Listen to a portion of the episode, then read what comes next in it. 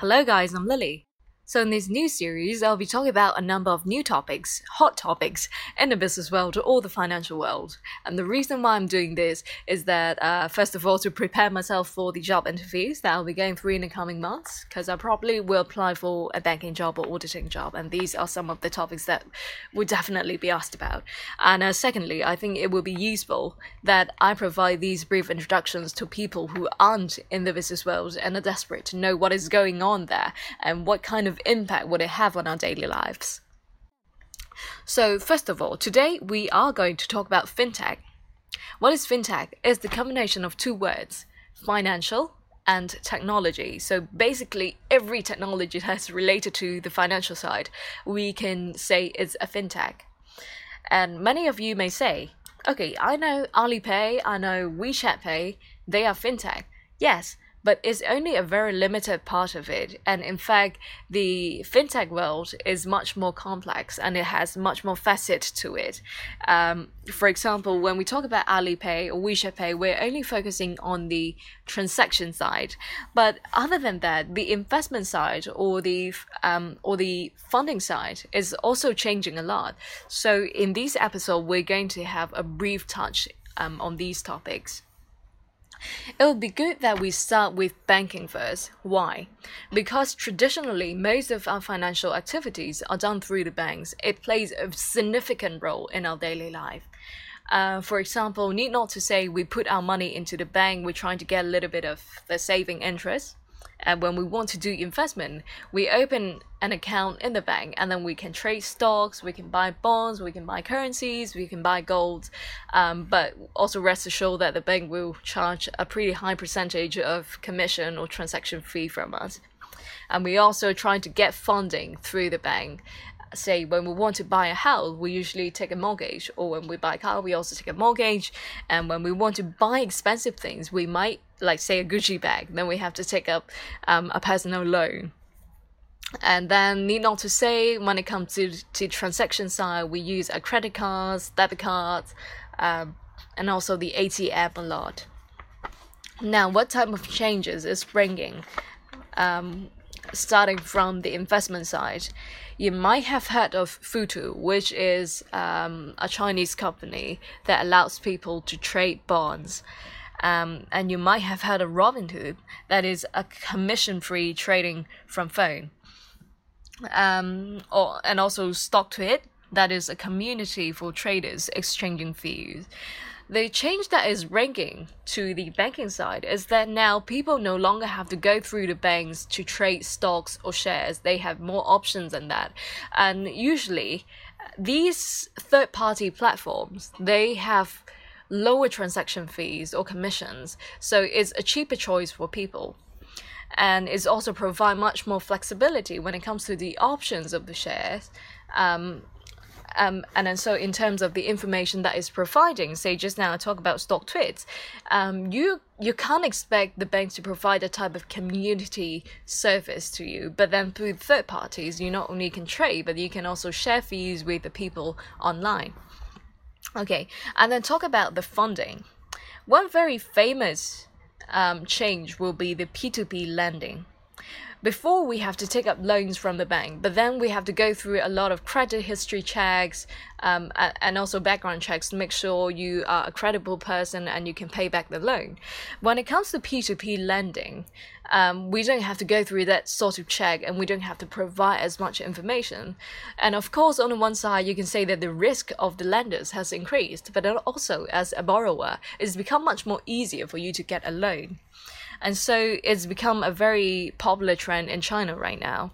And it's brought about a lot of social problems. You might have heard of just a few months ago, a lot of peer to peer lending sites have go bankrupt. Um, and then they have caused a lot of loss for these lenders. And another coming trend is the uh, crowdfunding you might have heard of Kickstarter, GoFundMe. So this is also a new way for these new startup companies or individuals to get fundings um, and more easily. And lastly, the payment and transactions. Companies like Rakuten, um, WeChat, Alibaba, they are eating the market shares of bank in terms of basic payment or settlement functions. Now, I've seen a comparison of uh, the payment methods in China and the US, and I guess it will be very helpful in illustrating how um, technology is bringing about changes in the transactions. So in China, what do you do when you receive your paycheck? Is that nowadays people usually trans- transfer it to Alipay wallet or the WeChat Pay, and then they use the wallet to go shopping, uh, both physically or virtually, and do transfer or to do donations. What happened in the US, where these e payment methods aren't as prevalent as in China, is that when you receive your paycheck, you have to deposit it into the bank account, and then you use your debit card to use the uh, public transport. Um, you use the credit card when you have to pay for an expensive item, and you pay cash still when you go to convenience stores, um, or either you make a check when you have to uh, make big payments.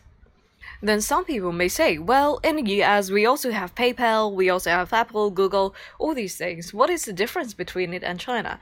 Now, the difference is that if you want to put the money into these apps or, or e-wallet whatever you call it you have to go through credit cards or debit cards that means still money have to go through the products provided by the banks in order to do transactions and it's a source of the bank's income now in china's case that money is directly transferred into the Alipay wallet. So whatever you do with the wallet later on or with that money, the bank doesn't receive anything from that transaction. So even in terms of cash transactions, banks, which used to earn billions of dollars off the ATM, is getting severely impacted because uh, say in China, cash is being less and less useful because you, when you have Alipay, when you have WeChat Pay, who needs to bring bring cash? And so if you don't need cash anyways, you don't want to withdraw from the ATM. And of course, if you don't use the ATM, you don't need to get charged on the transaction fee. Um, and so is for the bank is losing a lot and a lot of source of revenues when it comes to payment and transaction. And so, what type of changes are we expected to see in the banking sector in the near future? Uh, first of all, they are definitely going to be more innovative and tech related. Um, it's going to be mu- they're going to make it more convenient for the customers to do transaction through them. Um, and they, maybe they're going to cooperate with these third parties um, in providing new type of services that are more tailor-made and suits the needs of the younger generation. Secondly, the bank may want to utilize its irreplaceable advantage, that is, being big and regulated by the government and having huge capital requirements, to focus on the business, um, large business settlements field. So we know that the small amount settlement, um, the market is being eaten by um, many third parties now. But then when it comes to large amount of transaction, um, then people might still want to prefer. Sorry, uh, prefer doing these transactions through the banks. And also, thirdly, when it comes to how banks get a source of revenue compared to the traditional way of getting money through um, the transaction fees or commissions, in the future, it will be more on the selling of uh, different financial products. So it's the product itself, the services that is providing, rather than transaction fees that is getting in the middle, um, because of this the trend of financial disintermediation. So, uh, thank you very much for listening. This is a very brief intro to this fintech thing, and I hope you enjoy this episode. And if you like it, please click like and subscribe. Um, see you next time.